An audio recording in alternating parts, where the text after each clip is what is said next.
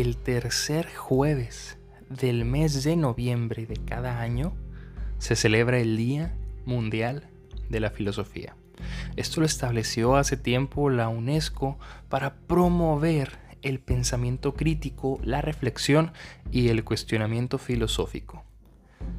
Hoy, Día Mundial de la Filosofía, quiero ahondar un poco en lo práctico, lo que casi no se habla de la filosofía en términos del día a día y sobre todo los riesgos que corremos aquellos que buscamos hacer filosofía. Porque como se ha visto últimamente, la sociedad busca repeler a la filosofía, dado que ésta genera cuestionamiento, genera gente hambrienta del saber y sobre todo de la justicia comenzando por qué es la filosofía. Vamos, la filosofía desde mi punto de vista, y esta es una definición personal, es la actividad humana de descubrir. Descubrir en todo el sentido de la palabra. Descubrir. Quitar el velo que cubre a las cosas. ¿Cuál es este velo? De ordinario es un velo llamado obviedad o evidencia. Lo que es evidente a nuestros ojos de ordinario se ignora porque está ahí y siempre está ahí.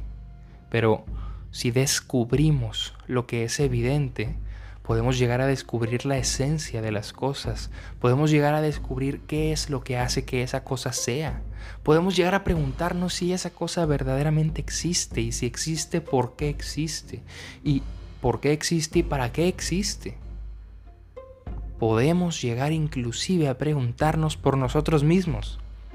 Porque para muchos es evidente que existimos, pero para otros no. Para algunos vivimos en una simulación de la realidad. Para otros estamos en un sueño de alguien superior. ¿Cuál es la verdad?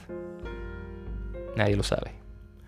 Y la filosofía en cuestiones prácticas nos ayuda, además de descubrir, de poder contemplar las cosas, nos ayuda a darle a cada cosa su valor.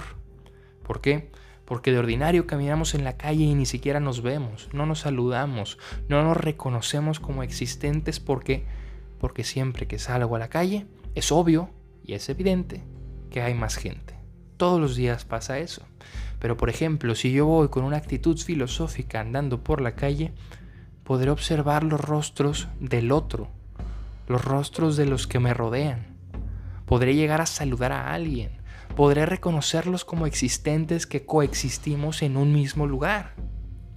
La filosofía, la actitud filosófica, va más allá de lo que todos ven, de lo que todos hacen, de lo que todos piensan o dicen. La filosofía como actividad humana del descubrir también tiene repercusiones en el poder la filosofía cuestiona y cuestiona todo, aún las órdenes. Y no se trata de cuestionar solo porque sí. No cuestiono solo por ser un rebelde.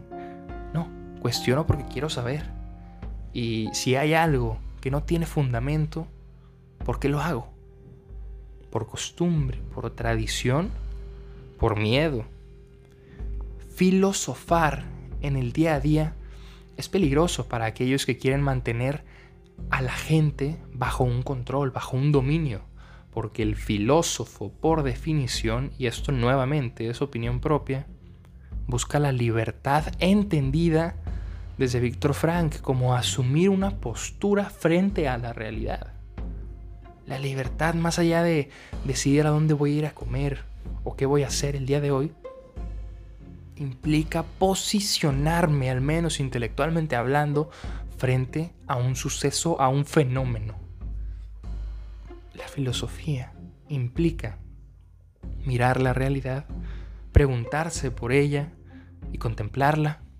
Y vamos, si esa realidad necesita ser cambiada, el filósofo debería ser el primero que pida el cambio. Porque muchos filósofos, decía Marx, se han preguntado por la realidad, pero no se han preocupado por cambiarla. No se han preocupado por ver qué es lo que debería ser. Y la filosofía nos ayuda a ver lo que es, pero también lo que puede ser, a ver lo que está pasando y lo que podría pasar. La filosofía en algunos países se está prohibiendo, se está quitando de las materias de estudio en la preparatoria, en la educación media superior, en el bachillerato. ¿Por qué? Porque enseñar a pensar es enseñar a ser libre.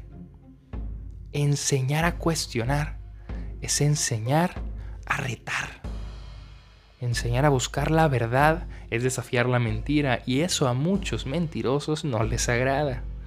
Entonces, hoy, 2020, en esta sociedad que busca siempre producir y que siempre ve por sus intereses propios, la verdad tiene que buscar salir a la luz, porque la verdad es luz en sí misma, porque la razón es ilustrada, porque los seres humanos anhelamos la luz, pero estamos sumidos en tinieblas de obviedad.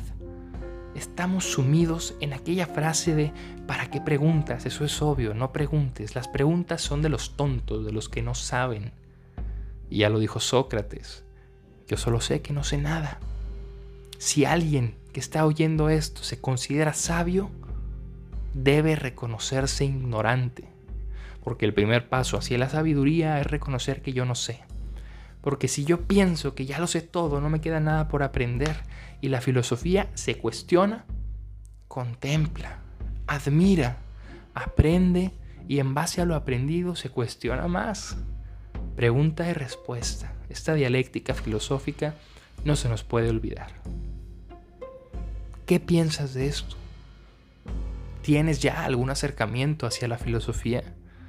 ¿Crees que la sociedad le tiene miedo a la filosofía? Si tienes alguna otra opinión sobre esto, si tienes algún comentario, duda, inquietud, no dudes en escribirme, en dialogar y en buscar la verdad. Recuerden, lo más importante, siempre lo termino diciendo, una vida que no se cuestiona no es digna de vivirse. Si llegaste hasta aquí, muchas gracias y hasta la próxima.